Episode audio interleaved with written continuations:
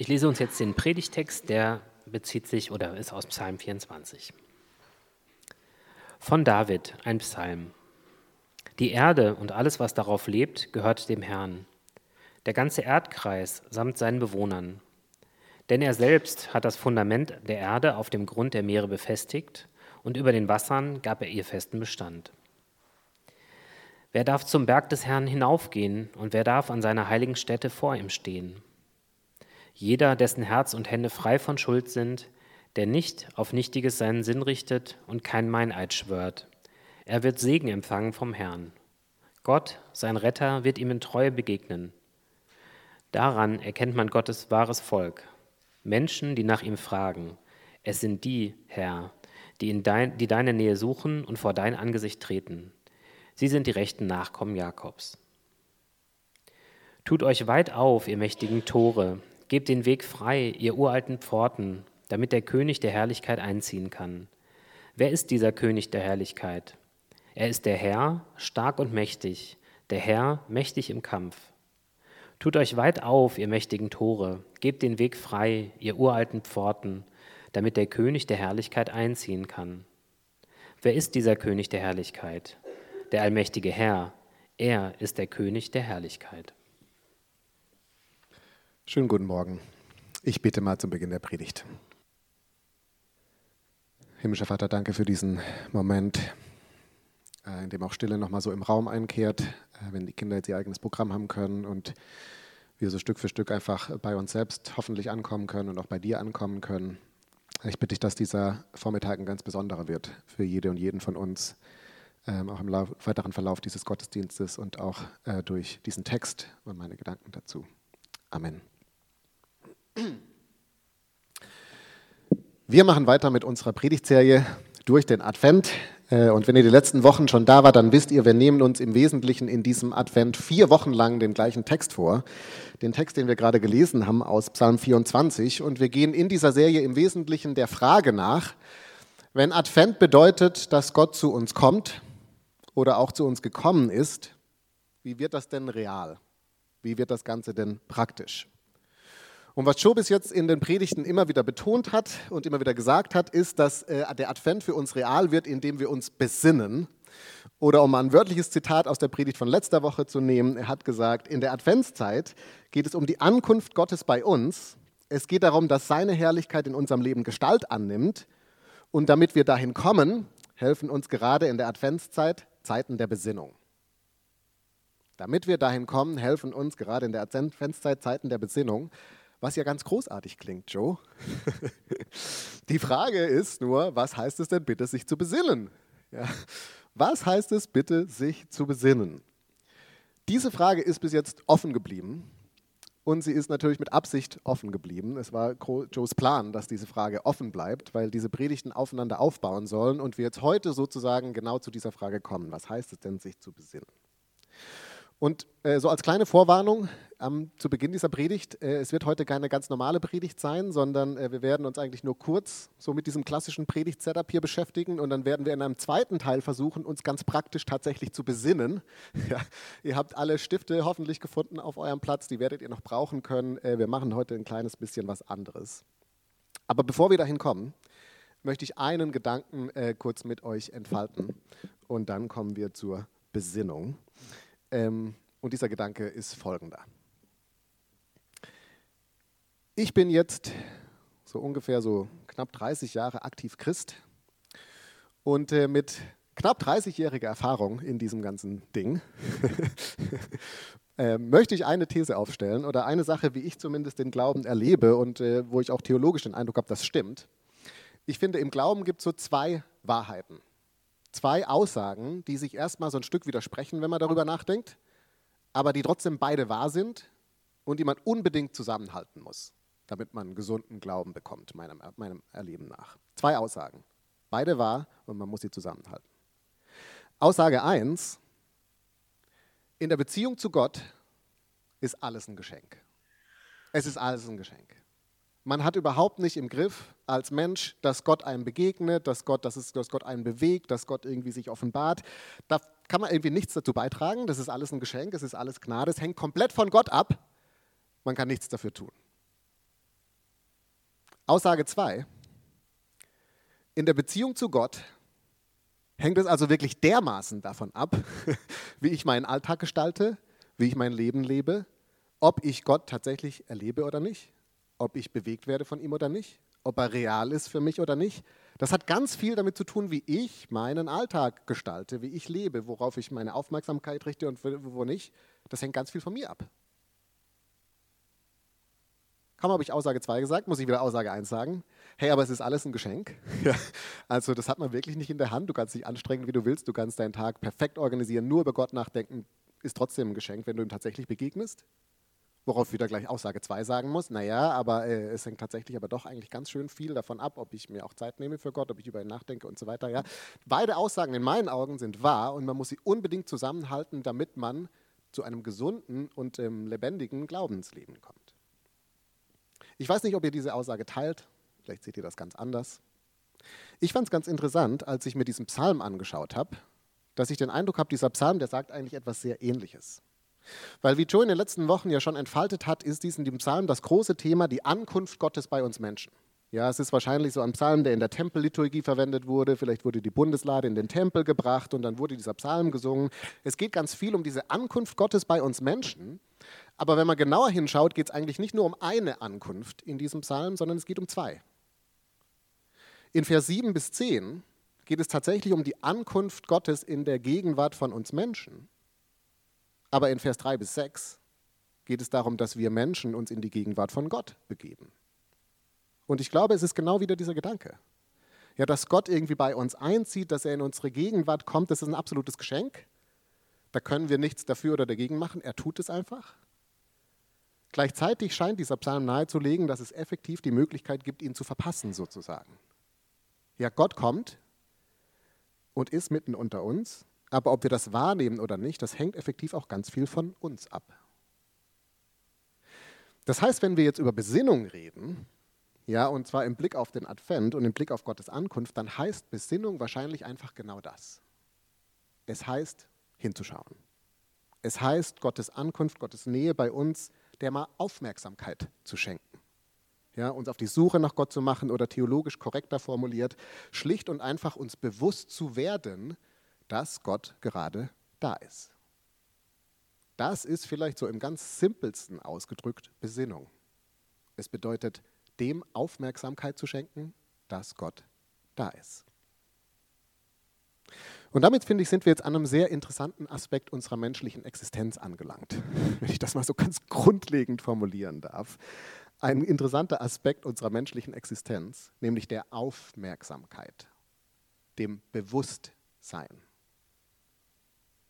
Ist es euch bewusst, dass wir Menschen extrem limitiert sind in dem, was wir tatsächlich wahrnehmen. Also es gibt ja eigentlich ganz viel Wirklichkeit um uns herum. Effektiv ist uns aber immer nur ein sehr selektiver Teil davon bewusst. Also um ein ganz simples Beispiel zu machen.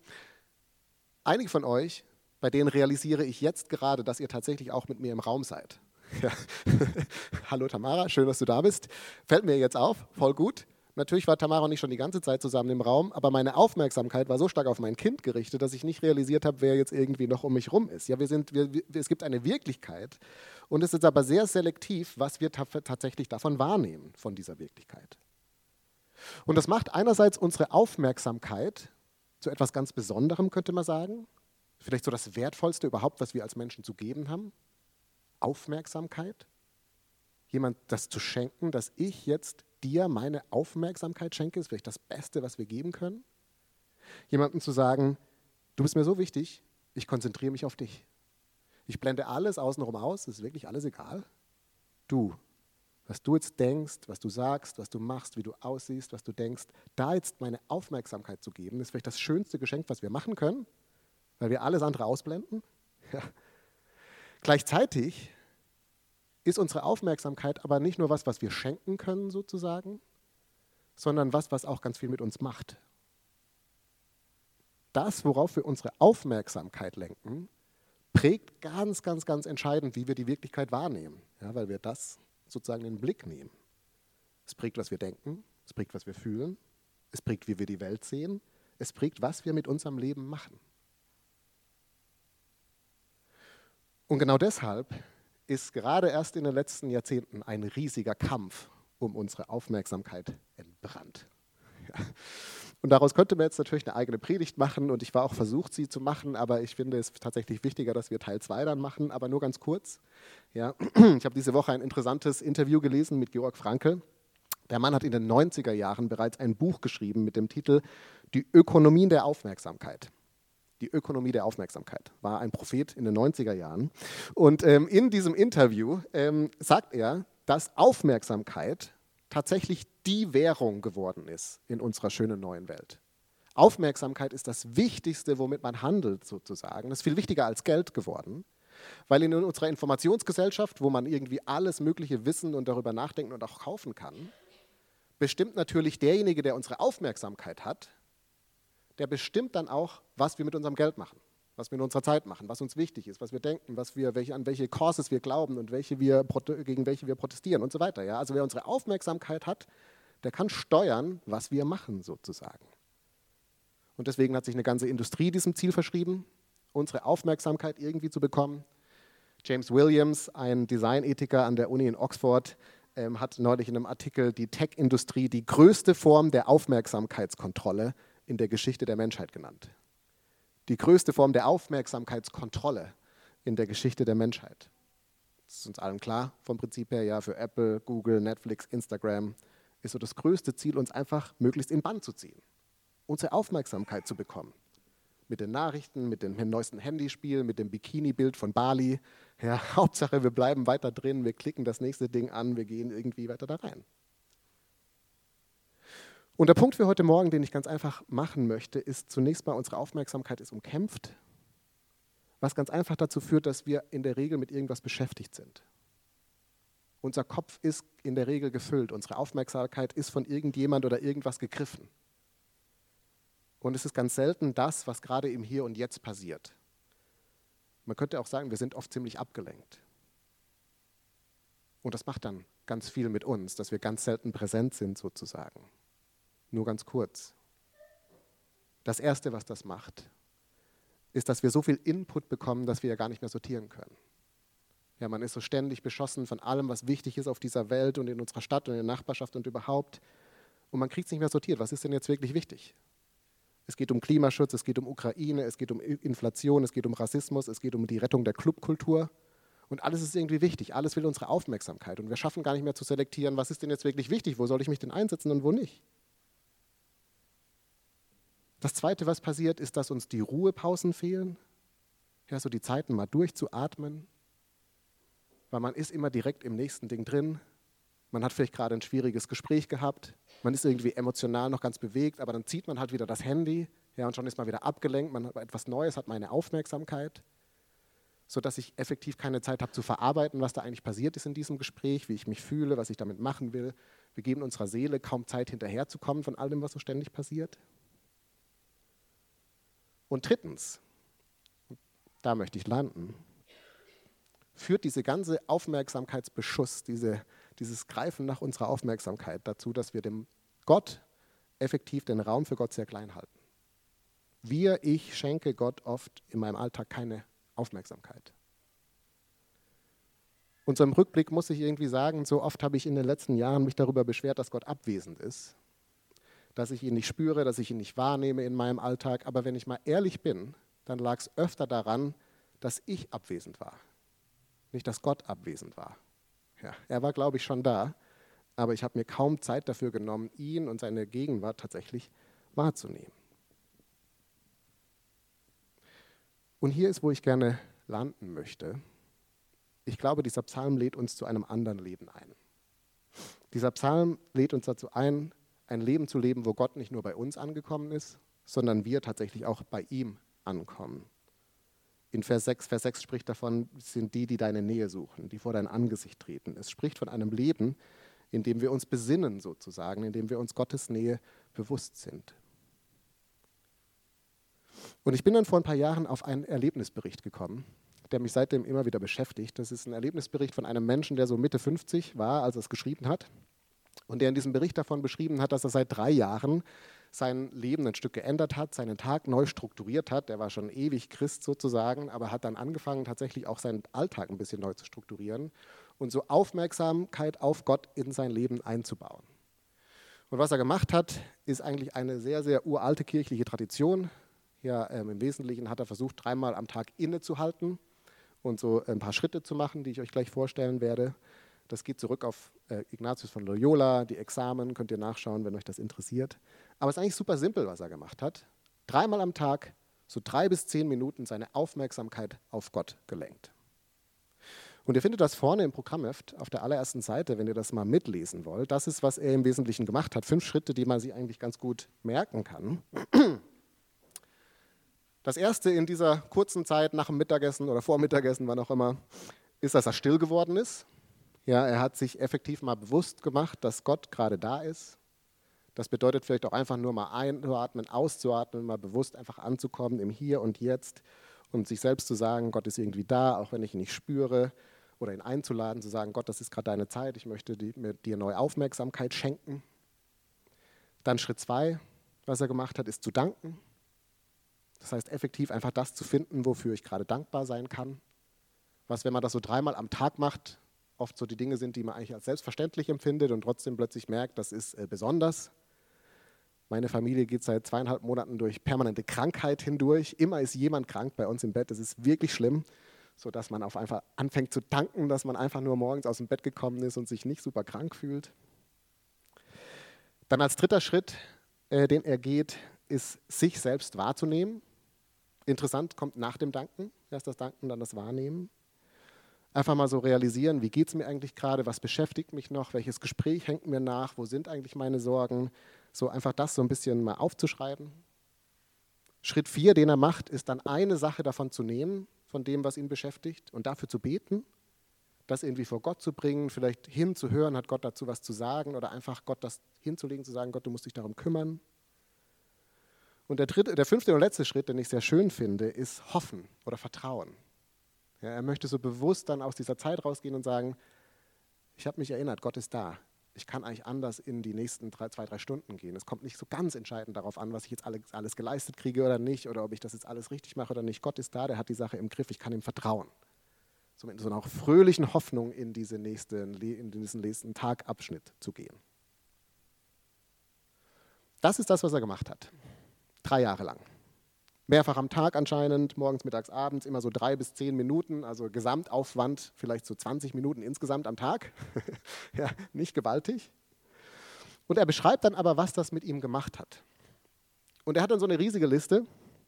Ich möchte euch einfach ein paar Highlights davon äh, nennen, einfach um euch so ein bisschen Mund, den Mund wässrig zu machen. Ja, was möglich ist sozusagen mit auch nur ein bisschen Zeitaufwand und ein kleines bisschen äh, Änderung im Alltag. Er schreibt zum Beispiel, Erste Veränderung. Meine Beziehung zu Gott ist intensiver und sie ist schöner. Ich fühle mich tatsächlich mit Gott verbunden, mehr oder weniger den ganzen Tag, ist ganz besonders. Zweitens, mein Highlight. Meine Tage ziehen nicht mehr so an mir vorbei. Ja, es verschwimmt nicht alles im wilden Chaos, was war eigentlich heute, was war gestern, sondern er lebt seine Tage tatsächlich bewusster, weil er immer wieder diese Pausen einnimmt, um zu, zu realisieren, was ist gerade passiert und, und bringt es vor Gott. Drittens, sagt er, er hat angefangen, sich selbstbewusster wahrzunehmen. Die Gefühle stapeln sich nicht mehr so. Es verschwimmt nicht alles so am Ende des Tages zu einer Laune, bei der er gar nicht mehr weiß, wo die jetzt hergekommen ist, sondern er hat, seine, er hat sich sortierter sozusagen. Er weiß, was in seinem Herzen mehr abgeht. Viertens, er freut sich auf den nächsten Moment mit Gott. Es ist kein Muss mehr, sondern es ist was total Schönes. Eigentlich sein Highlight sind diese drei Momente, wo er einchecken kann im Laufe des Tages. Dann seine Sorgen sind weniger geworden weil er sich daran, durch die Übung immer wieder daran erinnert, zu vertrauen. Und als letztes sagt er, alte Gedankenmuster haben, sind angefangen, durch neue ersetzt zu werden. Und dann schreibt er, für jemanden, der Zeit seines Lebens mit Depressionen gekämpft hat, ist das fast schon ein Wunder, dass er aus bestimmten Gedankenrhythmen äh, oder, oder Mustern dann doch tatsächlich rausgekommen ist. Ich habe das gelesen und dachte, wie großartig ist das denn? Hier allein seine Aufmerksamkeit so einmal, vielleicht sogar mehrfach am Tag auf Gott zu richten, auf seine Gegenwart, kann, zumindest für ihn, so einen Unterschied machen.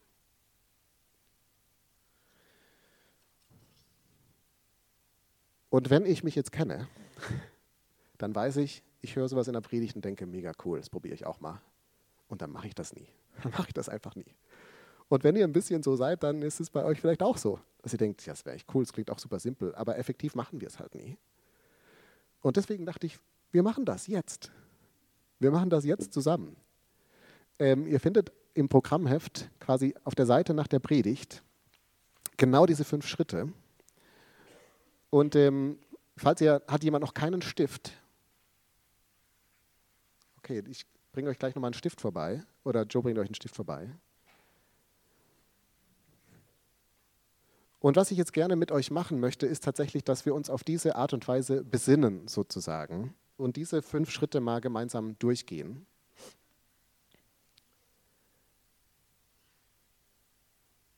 Ganz praktisch bedeutet das, ähm, dass ich jeden Schritt sozusagen immer noch mal ganz kurz anmoderieren werde von vorne und ihr könnt dann den nächsten machen. Offensichtlich könnt ihr das eigene Tempo fahren damit, aber ähm, vielleicht hilft es sozusagen, immer den Impuls zu bekommen. Jetzt gehen wir zum nächsten Punkt über. Ähm, wir nehmen uns maximal drei Minuten für einen Punkt, also es geht insgesamt irgendwie ein bisschen mehr als zehn Minuten, das ist jetzt auch überschaubar. Aber genau, ich möchte es gerne mit euch ausprobieren und hoffen, hoffe, dass Gott uns darin begegnet. Wir fangen an mit dem Stille werden und ich spreche mal kurz noch ein Gebet.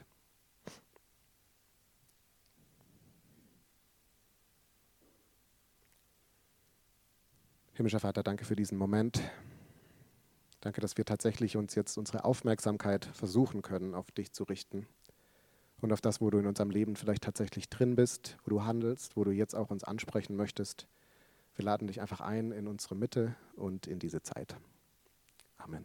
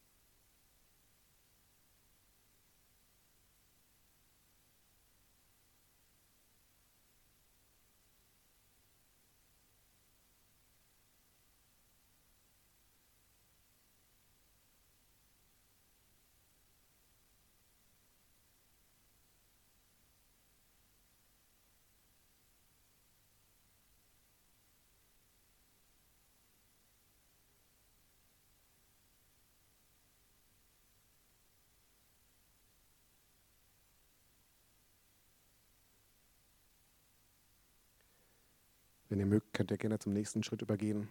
Wofür kannst du gerade dankbar sein? Mir zumindest hilft es, das aufzuschreiben, aber macht es gerne, wie ihr möchtet.